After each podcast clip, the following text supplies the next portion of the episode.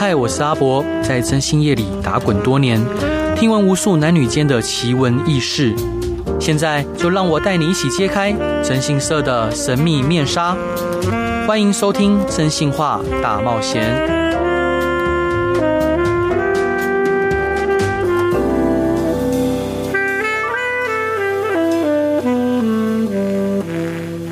各位亲爱的听众朋友，大家好，欢迎回到飞碟电台，收听由我征信社阿仔所主持的《真性化大冒险》。经营社群文媒体是现在最广泛的行销方式，透过建立和管理社群来促进品牌或组织的发展与成长，包括。在社交媒体平台上创建啊和维护，跟受众进行互动、分享内容、盈利等等。今天来到大冒险的这位来宾，他曾任 Nike、曼都等企业的内训讲师。他目前呢，除了写作、旅行，还在各大大专院校和企业都做社群内训。近期他更推出了一本新著作，叫做《社群加薪时代》，是由布克文化所出版的。只要有心，人人都能超越地表最强小编。让们来欢迎冒牌生，Hello，Hello，大家好，我是冒牌生，然后也阿伯你好，所以呃，冒牌生想请教您啊，就什么样契机让您想推出这一本《社群加薪时代》？就一开始会写这本书的原因是，其实五年前我有写过一本《社群创业时代》啊、哦，是对，然后《社群创业时代》跟《社群加薪时代》他们为什么会隔那么多年？就是因为有疫情，你知道吗？嗯、然后他就隔了非常多的，有很多不一样的地方。以前是很注重线下，可是后来因为疫情就变得很线上。是，然后我记得那时候我写完《社群创业时代》的时候，嗯、我就出事了啊，就我就。有出了一件上新闻的事，就是我去做医美，然后我的那个玻尿酸被打到我的血管里面，我现在右眼就看不到了。对，那那个时候其实我住院蛮久的，我很沮丧，因为我觉得我的人生可能会因此。停摆了，对，或者是会不会被人家觉得我是一个很废人，或者怎么样的？是。然后在那个时候，我住院的时候，我的看护他是一个钣金工人啊、是。他平常的工作就是会帮他爸爸呢，呃，他平常的工作就是会做钣金嘛，会搬那个钣金很重，没错。我就问他说：“哎、欸，那你这个工作你可以做到几岁？”嗯哼，他说大概三十五岁以后，我就会腰酸背痛，然后很辛苦。对，我就说：“那你平常还会干嘛？”嗯、他说：“什么意思？”我说：“你平常还会想要做什么？”嗯，他说：“我平常。”哦，我不会想要做什么。我现在有小孩有家人，我也不能做什么。嗯，我说，那你有没有想要做的事情？他就说他爸爸有呃种柚子哦，是柚子。他就对，他就问我说，我就跟他讲说，好，那这样子，你明天拿电脑来，反正晚上闲着也是闲着。对，那你拿电脑来，我教你做就是社群，然后呢，开一个粉砖，试着帮你爸爸卖柚子。对。结果你知道吗？他在七天的时间哦，哇，他的粉丝人数就从什么都没有，然后就变成了一万多人。哇，他现在就真的可以用这个方式帮他爸爸卖柚子。嗯哼哼哼，对，怎么做到的啊？就是要看我的书没有啦，就是怎么做到的？就是一开始我先帮他设立了粉丝专业，然后我就跟他讲说，你要先创一个粉专，他就一开始连选封面照都不会选。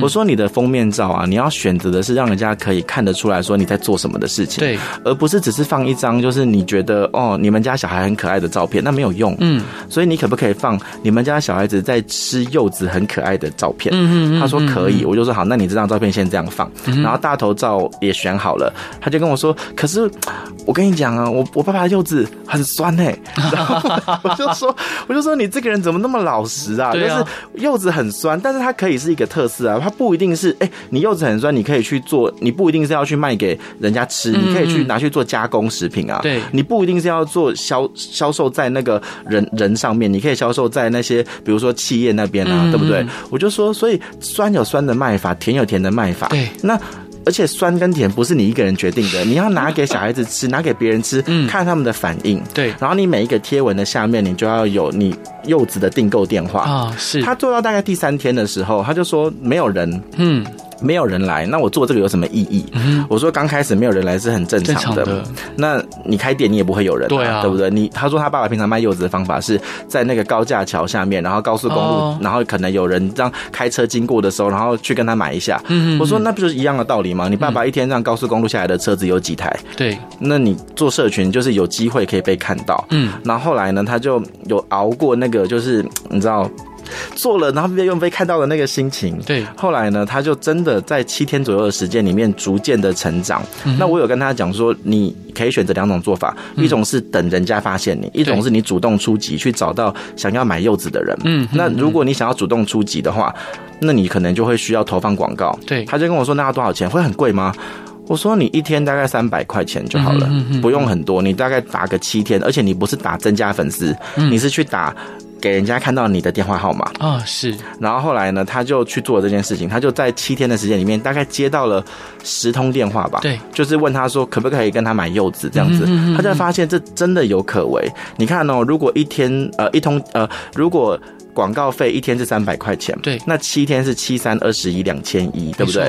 可是如果两千一里面他有拿到十通电话，每一通电话跟他买的是七百块的柚子，对，那其实你看这样子是不是就会蛮划算的？嗯，他就认为说，哎、欸，那这件事情是有一个杠杆的原理的。你看两千一换到七千块，他认为这是可行的，是他就会持续的去做这件事情。嗯，了解。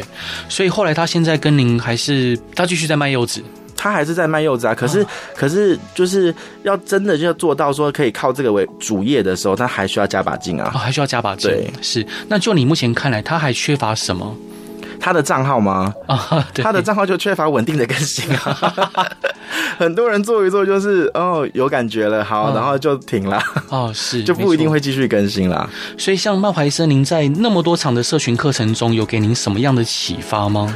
我觉得最大的启发是我可以做到帮助别人，因为你在录影呃，在录音之前，你有问我一个问题啊，你就说，哎，你最近有没有在继续帮企业啊经营啊什么的？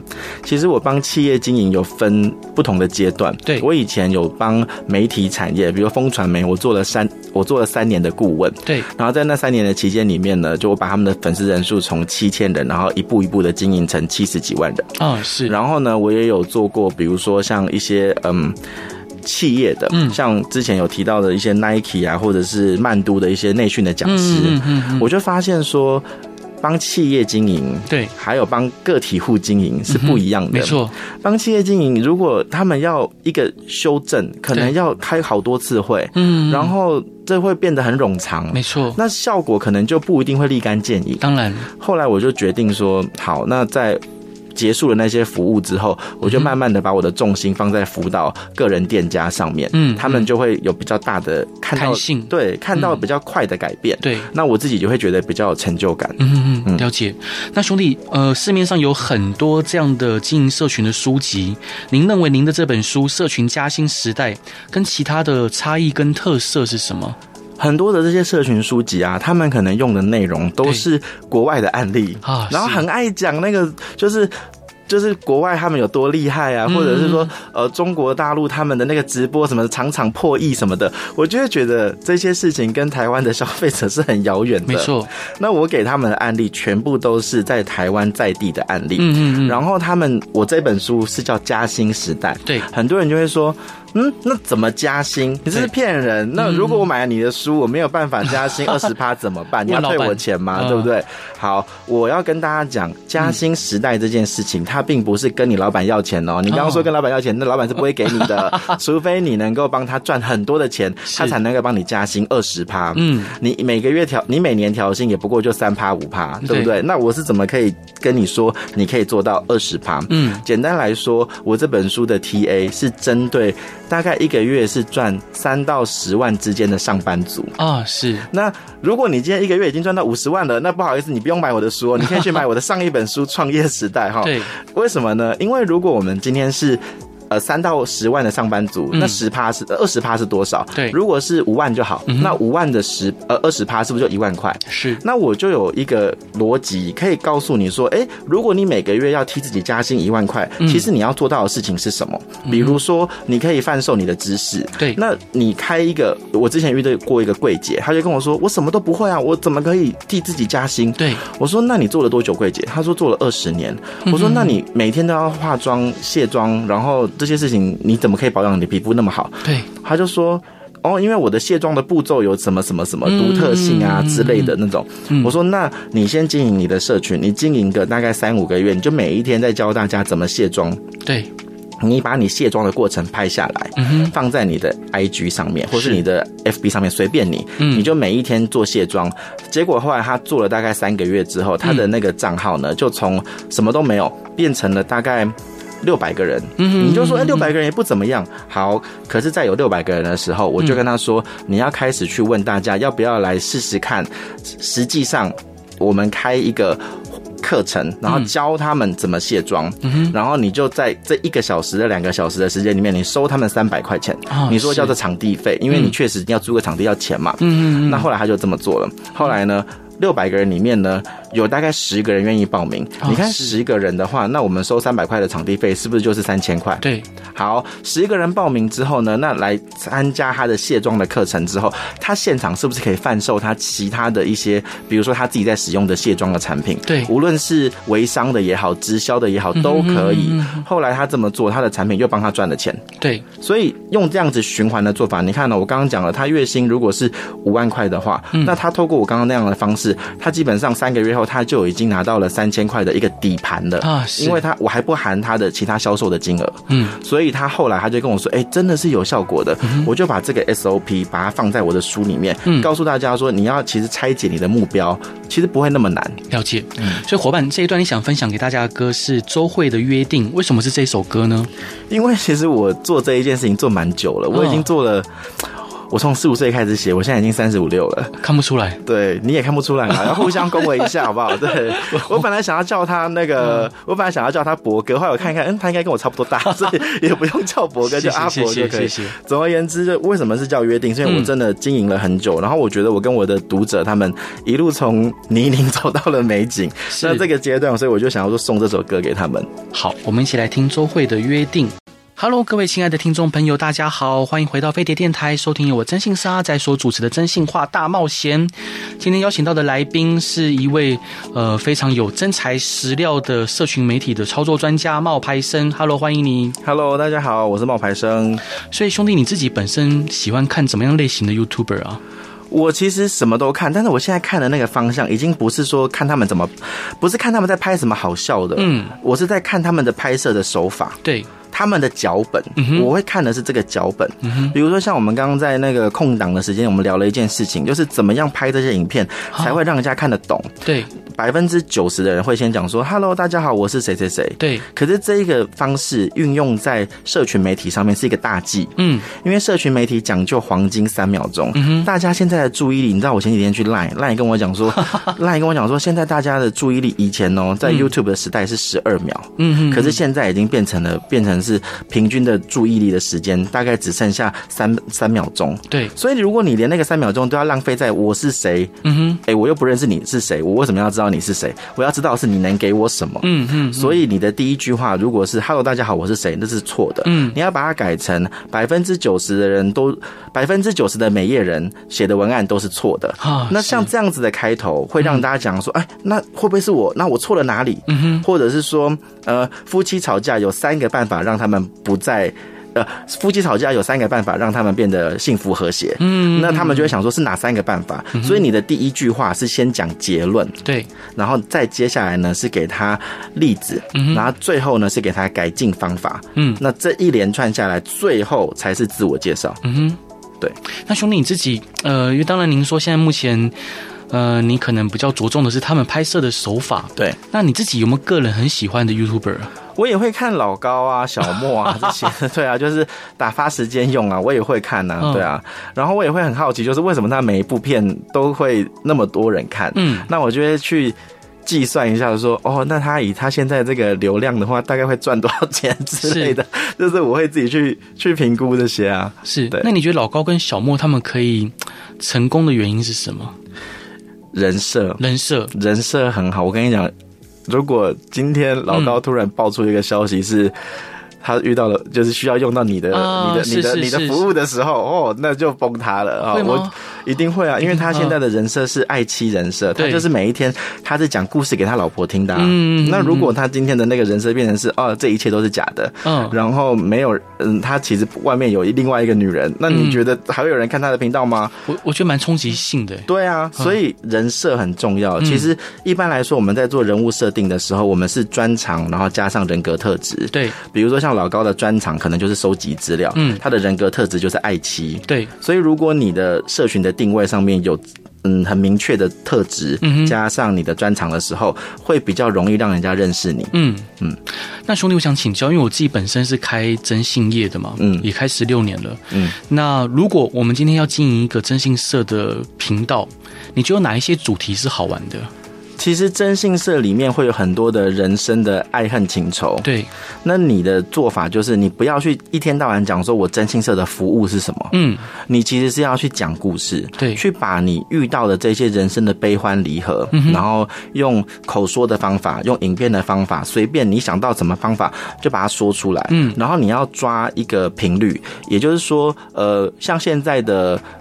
Facebook 跟 Instagram 他们的影片有一个时间限制，叫做一分三十秒。对，那这一分三十秒里面，你能够放多少的字？嗯哼，我算过了，大概是四百个字到五百个字之间。所以你要去想，你要在五百个字里面就把起承转合都说出来啊，是。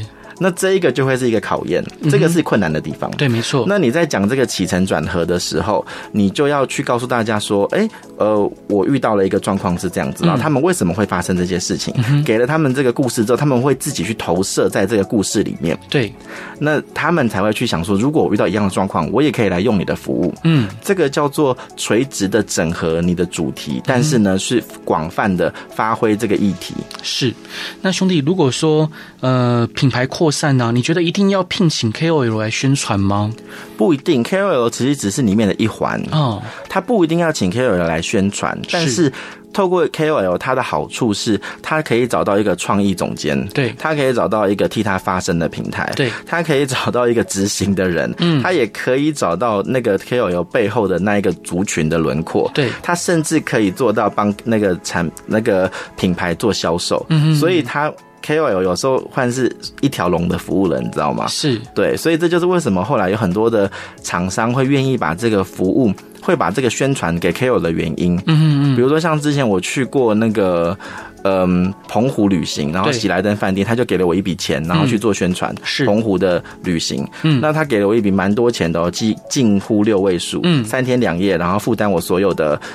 行程，然后还有机票，嗯，然后还有我跟我助理的钱。对，那这三天两夜下来，他给了我六位数的钱。你会觉得说为什么？因为首先他要我介绍他的三间餐厅跟他的房间。对，然后他还要我介绍，就是呃怎么样去澎湖旅行，有什么厉害的景点。然后最后他会把我的这个素材放在他们官网，放在我的脸书，放在我的 IG，放在我的部落格。哇哦！那他就同时他会跟我说，可以提供一个特殊的方案，然后让我的读者去去买。嗯，那这样子其实我提供的这个价值就大于。于他给我的那个东西，他当然会愿意给这个钱啊。了解，对啊。那兄弟，我想请教啊，就是呃，您刚刚上一段有提到说，你有帮某一家传媒公司，本来从寥寥可数的粉丝人数，在一定的时间内扩增到七十万。嗯，那这段时间您做了什么？一开始呢，就是我们有先跟他们。讨论过，嗯，下标的方法，嗯，对，因为他们很多的 那些记者是来自于比较传统产传统的那个媒体时代，是，所以有很多记者他们负责的是里面的主题，而不是封面的头版头，对，没错。那这有很大的差别哦，因为只有头版头的人才要扛销量哦，对，所以他的标题会非常的精简跟冲击，嗯，那里面那些记者他只需要写出。有深度的文章，可是现在没有人会看有深度的文章，对，是真的，所以我就跟他们讲说，你要去评估。嗯、呃，你的下标的那个方式其实不一定符合现在人的这个做法。嗯嗯。那大家去调整这个标题，这是第一步。嗯。那调整完标题之后呢，就会再到下一步，就是去看读者他们现在想看的东西是什么。嗯。我们后来发现，他们的读者想看的东西是一个嗯日本的那些介绍跟分享。那日本的介绍跟分享的时候，他们做了这个主题出来。嗯。那我就说好，现在已经发现这个主题是重的，接下来就要大量的产出这个主题。嗯。所以他们。们就从日本的广告分享变成了日本的旅游分享，再变成日本的一些文化差异。然后那时候粉丝数就从七千人变成了三万多人。对。然后涨涨到三万多人之后，就会发现说，哎，到了三万多人，那下一个阶段要怎么办？嗯，因为大家开始不看日本的旅游了，或者不看日本的文化分析了。嗯，我就说，那你就要去想说，这一群人现在，这一群人现在还想要看什么？对，那他们我们就开始推出台湾的在地的旅游的。介绍，比如说南机场夜市有什么好吃的，对，比如说那些呃逢甲夜市有什么好玩的之类的这种东西，人数就一步一步的上去，对，最后就结合了他们官网的流量，嗯，然后官网有多少人看，我们会跳出一个提示，让大家来按这个赞，嗯，然后按了这个赞之后，相当于帮我们的粉砖按了赞，所以这种层层相叠的方法，到最后它。很快的时间里面，人数就冲上去了。是，那兄弟想请教，就是您开课以后，有没有其他成功的案例可以分享给听众朋友的？嗯，我觉得我的课程里面最成功的有一个案例，是一个阿嬷，哦，她的年纪其实那时候蛮大的，大概是五十几岁、六十几岁，她就当阿嬷了。哇，那这个阿嬷呢，她一直想要，因为以前都相夫教子嘛，然后他就没有自己的事业或者是生活。对，那他就跟我讲说呢，我虽然年纪大，可是我想要做一个部落客，然后我想要带我的孙子去旅行。对，我那时候就跟他讲说可以做。嗯哼，那我就教他去经营这一件事情，我帮。他从改名开始，改名，嗯，因为他的名字本来叫做阿嬷不在家啊，我就说阿嬷不在家这个名字不好，他说为什么？嗯、我说因为不在家去哪里？嗯、他说嗯，就是可以让他们有一个联想啊，去旅行。嗯，我说可是联想在社群也是大忌，对。因为以可能在电视节目上你会听到康熙来了，那那就是联想，到因为一个康一个熙之类的。嗯，可是，在社群上面，如果大家用关键字找不到你，嗯，那不好意思，你就会被淹没在这个网海里面。没错，我就直接把他从阿嬷不在家改成阿嬷爱旅行。哦，他就说好俗气哦，这个名字。我说俗气，但是能够被找得到。然后内容就是着重在他带孙子去玩的亲子的一些，呃，内呃亲子的一些，比如说民宿啊，一些饭店啊，然后再来就是分享他带孙子的过程。嗯嗯嗯。那在这个过程中，他真的很。从他真的也是很努力，因为他没有放弃持续的这样子的更新。嗯，他现在的粉丝人数大概在学了三年之后，嗯，他现在已经是五万多人。嗯，然后他也签了经纪公司，哦，然后他甚至就是已经出书，然后走了很多的那种熟龄的演讲。嗯嗯嗯嗯，哎，是蛮棒的一个体验。当初你怎么接触到这位阿妈的？他来找我的。哦，是对，因为我一开始有做一些一对一的咨询服务，然后那他就跟我讲说他想要来上课。可是其实因为我一对一收费也不便宜，就是 是就真的，我想真的也不是很便宜，就是可能是上万块的。嗯，然后我那时候就觉得说，这个阿嬷来，到时候他会觉得我骗他钱，我又不想要有这种事情发生。然后他就跟我说，我有去看过你的书，嗯，我有去看过你的东西，我觉得真的可以上，然后你不用担心什么什么的，因为其实我会去挑学生的好不好？我也不是说什么学生都接。然后到后来他就跟我说，哎，那呃可以协助他，我就透过了一对一的方式，然后协助了他。嗯嗯，对，了解。那兄弟，你在认为许多企业在经营社群里面呢、啊，就是他们最容易遇到的盲点，或者是需要改进的地方会是什么？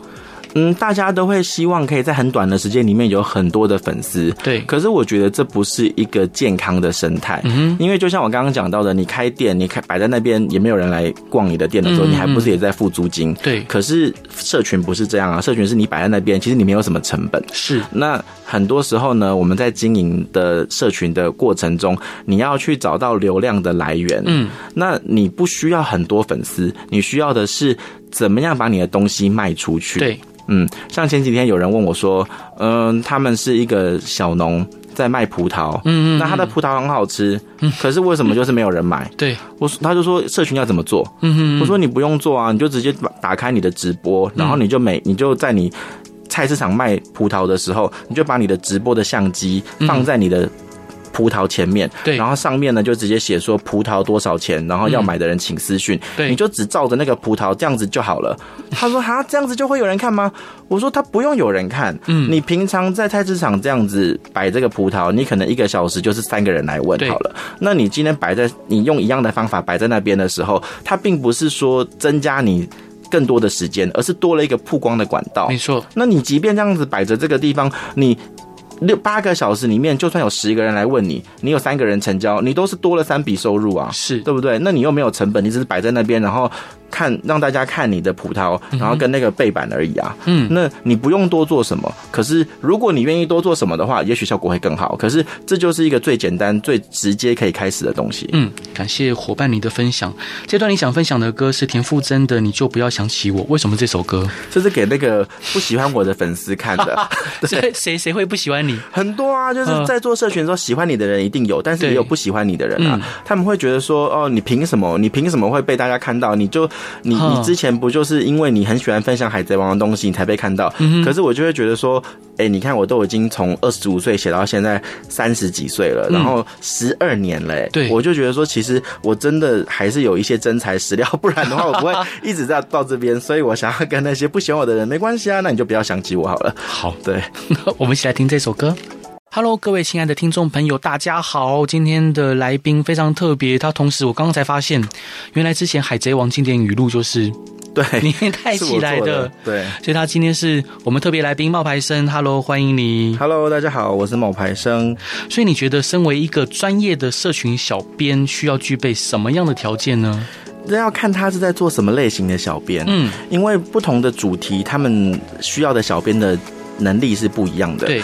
我比较建议大家，这些社群小编都要去具备一个经营个人品牌的能力。嗯哼，为什么呢？我讲一个最简单的例子：如果我们今天他是一个虾皮的小编，嗯，他离开了虾皮，他被挖角到了 Momo 博客来，嗯，但是他能够有一样的，就即便他有一样的资源，嗯，但他不一定有曾经的天时、地利、人和，嗯，这一些东西，对，因为如果没有。当时的，因为当时那个可能是一个机遇让他蹦起来的啊，是。那你换了一个公司之后，你还能够用这样子的方法做起来吗？不一定。嗯、哼哼，所以任何的小编都应该要有自己的自嗯个人品牌的经营能力。对，最好的案例就是关韶文啊、哦，是关韶文，他以前可能是在 ET Today 然后做记者，没错。但是他在这个过程中有累积自己的个人品牌，对，他后来可以自己跳脱，然后出来做事，嗯，做自己的个人事业。嗯哼，那这个就是我很佩服他的地方。嗯，我觉得呃所有。所有的社群小编都应该要跟他一样，就是要有具备替自己经营个人品牌的能力。是，冒牌生出了一本新书《社群加薪时代》，副标题是“让你帮自己每月加薪二十趴”，是由布克文化所出版的。那兄弟，你在这本书里面呢、啊，有提到非常多的各种社群平台的经营方式。对，你个人有没有觉得哪一个社群平台是你觉得最棘手、最难经营的？我觉得最棘手的是 YouTube，那原因是你除了要注意你的脚本之外，嗯、你还要注意你的画面，然后你的收音，其实它的挑战性是更高的。嗯、那呃，我自己也有经营我的 YouTube，那我最高的一部影片的点阅率可能是六七十万。对，可是后来因为我的眼睛就是出了那个状况之后，嗯、我就没有办法持续的去。做这件事了，对，所以后来就有点可惜。他一旦断更之后，要让他重新再回来，那个是很难很难的。嗯嗯。所以后来我就放弃了，我就觉得算了，我不要做 YouTube 了。可是我帮另外一个朋友，就是他们两个人，然后做他们两个的主题，然后我们现在在一年多的时间里面。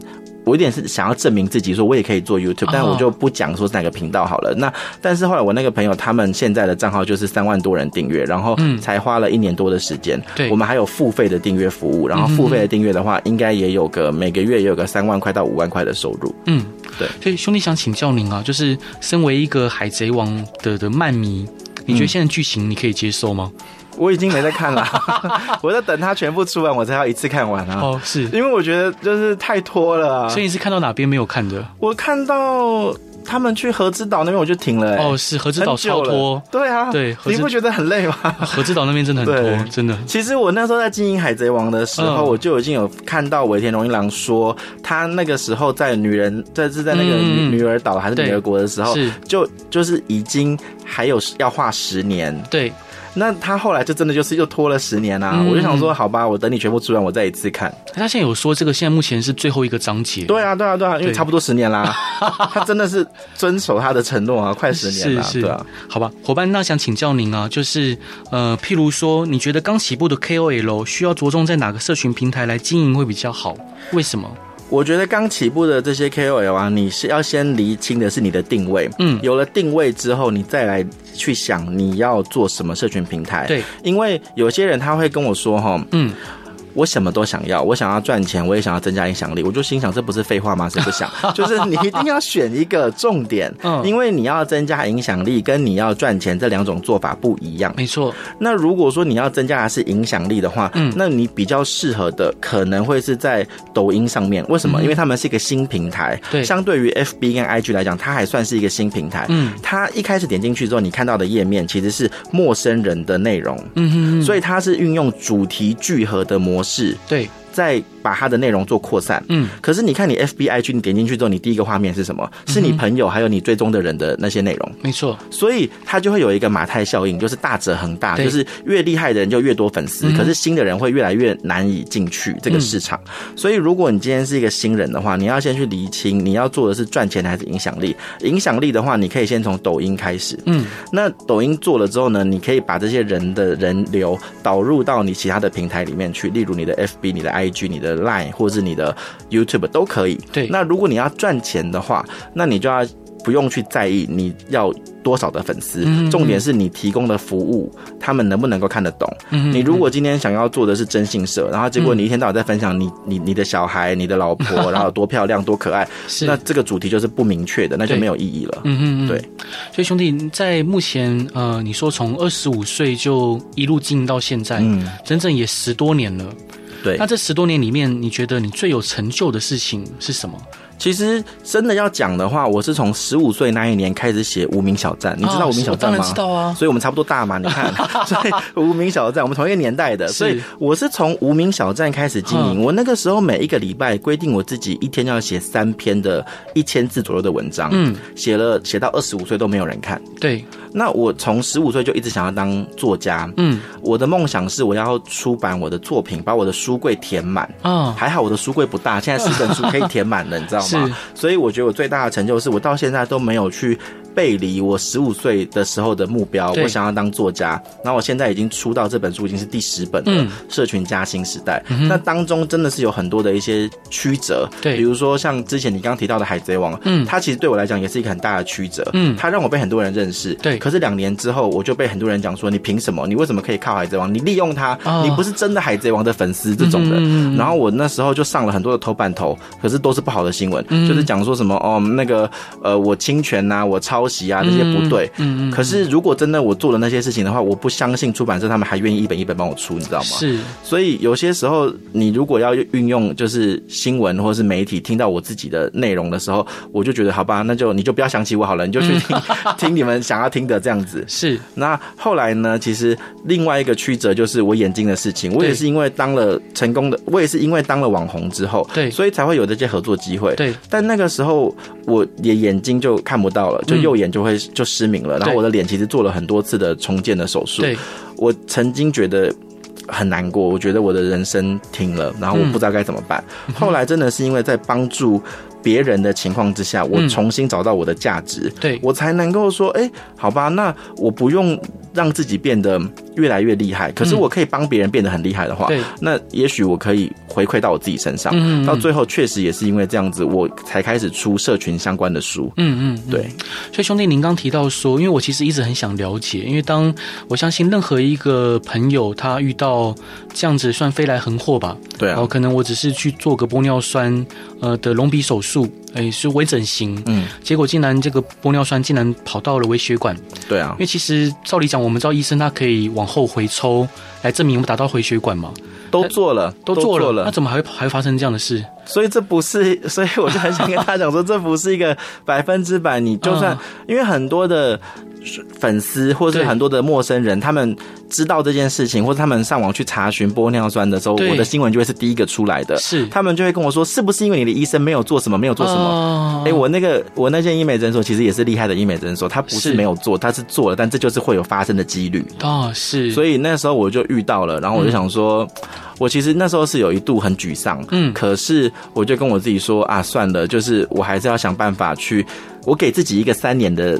计划三年，对，我跟我自己说，三年之后我想要变成什么样子？嗯哼，那我是要再继续难过吗？还是我应该要去努力的让我自己三年后变得更好？对。那后来呢？我真的透过那三年的时间里面，哎，我那时候大量掉发，然后睡都睡不着，然后暴肥十几公斤这种的，真的就有很多很难过的事情。然后到后来慢慢的、慢慢的，我才调试好我的心态。嗯，所以我我这件事情我就把它记录成我上一本书，嗯，叫做《慢慢会好的》，慢慢会好的。对，我跟负面情绪相处了六百天的一些经验，嗯，所以我就把这个，我就喜我喜欢把我的不同的阶段记录成一本一本又一本作品。像这本《社群加薪时代》，它其实也是记录了我在这个阶段里面帮助的那一些中小企业或者是个人创业者，嗯的一些内容。是，所以那时候您提到说，呃。最让你可以从这样逆境中跟沮丧中站起来的，是你发现说我们有帮助别人的能力。对，是。那嗯，就譬如说，有没有其他让你振作起来的方式跟想法呢？我振作起来的那一刻，其实是我是我永远忘不了那一天，二零一七年的七月十七号，我发生了我眼睛的那件事情。对。我其实，在二零一七年的七月十九号有一场演讲啊，是我那个时候跟医生说我要去，医生说，你疯了吗？你知不知道那个维，你知不知道玻尿酸现在还在你血管里面？如果你乱动，如果它跑到你的脑里面，你就脑死了。对对，所以你不能够随便去这做这些事情。他就跟我说，他建议我休养。嗯，结果那一个演讲的单位他们是高雄的小农啊，然后那个时候我的脸上其实是充满淤青跟纱布。你现在看到我的额头还有一条很长的疤，就是医生从那个地方拉了一块肉下来补着，不然。的话，我的我的我的脸会更崎岖。对，然后后来呢，高雄那边的演讲单位是一群小农，他们是等了我一个多月。然后以前我爸爸妈妈是不会陪我去演讲的，他会觉得说你自己一个人可以搞定。对，那一天我妈妈呢就陪我去高雄，然后我们要去演讲，我们提前去了一天住，因为高雄演讲很早开始。嗯。在那天晚上的时候，我崩溃了，因为我看着镜子，我觉得这不是我。然后我跟我妈妈说，如果明天他们觉得我是个怪人怎么办？他们如果我长得这样子，就是他们觉得我。很奇怪，那我会不会被他们笑或者什么的？然后我妈妈就跟我说，他们要的是你的知识，不是你的样子，我就更难过了，你知道吗？对。然后那个时候我就因为这样，我就跟我自己说，对啊，那如果说啊，后来我去了现场之后，对，后来我去了现场之后，我就发现说，哎，其实这一些人他们没有用奇怪的眼光注视我，他们反而是很感谢我，我给他们的这些知识的分享，对，然后。也真的因为这样子，里面有一些小农后来还持续的运用我教他们的方法，然后让他们的社群得到了改改善。是，所以我就觉得说，哎，我是有价值的，我不需要去一直去想，哦，可能我的眼睛右眼看不到了，可能我现在脸很奇怪了，这些事。虽然偶尔这些东西会真的又跑出来，对，因为像我前几天在我的 FB 呃，在我的 IG 上面分享了一些影片，嗯，然后是我讲一些就是情感议题的东西。啊，是。结果就有一个网友说：“你是不是美颜开太大，你鼻子都歪了？”嗯，那我就很想跟他讲说：“靠，我就很想跟他讲，我就很想要跟他讲说，你到底啊，算了，你不知道发生什么事情，嗯、所以我就就没有再跟他计较啊。是对，但内心还是会有点会啊，当然还是会啊，对啊。那这个时候就是你自己要跟你自己相处跟克服啊。是最后一个问题，身为金牛座的你，嗯，就是当到遇到压力的时候，你会不会透过吃美食来抚慰你的心灵？我会。我不是，我现在不是靠这一招了，因为我自从胖了十几公斤之后，我就觉得这招不能再用了。我现在的方式是说，我每一次只要情绪不爽的时候，比如说你失恋的时候，或是你今天那个发生挫折的时候，是你每想到一次你那种负面情绪的时候，你就替自己存个五十块。好，好，金牛座有两个特质嘛，一个特质是爱吃，一个特质是爱钱嘛，对不对？没错。所以你就规定自己，你要告诉自己，嗯。负面情绪是有代价的，嗯，想念也是有代价的，所以如果你失恋了，你就是存 五十块，你想到这个渣男，你想到这个渣女，你就存五十块，是，你会发现你三个月后你可能会有个三万块，你就可以去日本哭，你不用在台北哭，你知道吗？所以我真的有读者这么做哦，他就存了一个，然后他就买了一台相机，他还拍给我看，说你看，这是我因为你说的那个情绪铺满，然后买的相机，让我自己变得更好，我就觉得哎，这一招我要好好的推广一下。好，伙伴，最后一段你想分享给大家的歌是八三幺的《想见你，想见你，想见你》。对，什么原因？这首歌是我特地在我的粉丝群组里面问大家说，你们想要听哪一首歌？然后他们就说想要听《想见你，想见你，想见你》，因为我们想要看到你。因为我出新书，其实我没有办签书会，我觉得很烦。所以，对，因为你压力会很大，你会考虑到会不会有人来，然后你会考虑到要签多久，然后你还要一直笑。然后我就去跟大家讲说，我还是不想办签书会。然后他们就说，可是我们想要见到你，我就说，那你们就听这首歌就好了。OK，对。可以在飞碟电台的粉丝团上面看到冒牌生。好好，我们先来听这首歌，也希望大家喜欢今天的广播。也谢谢冒牌生，谢谢你，谢谢。好，大家晚安，拜拜，拜拜。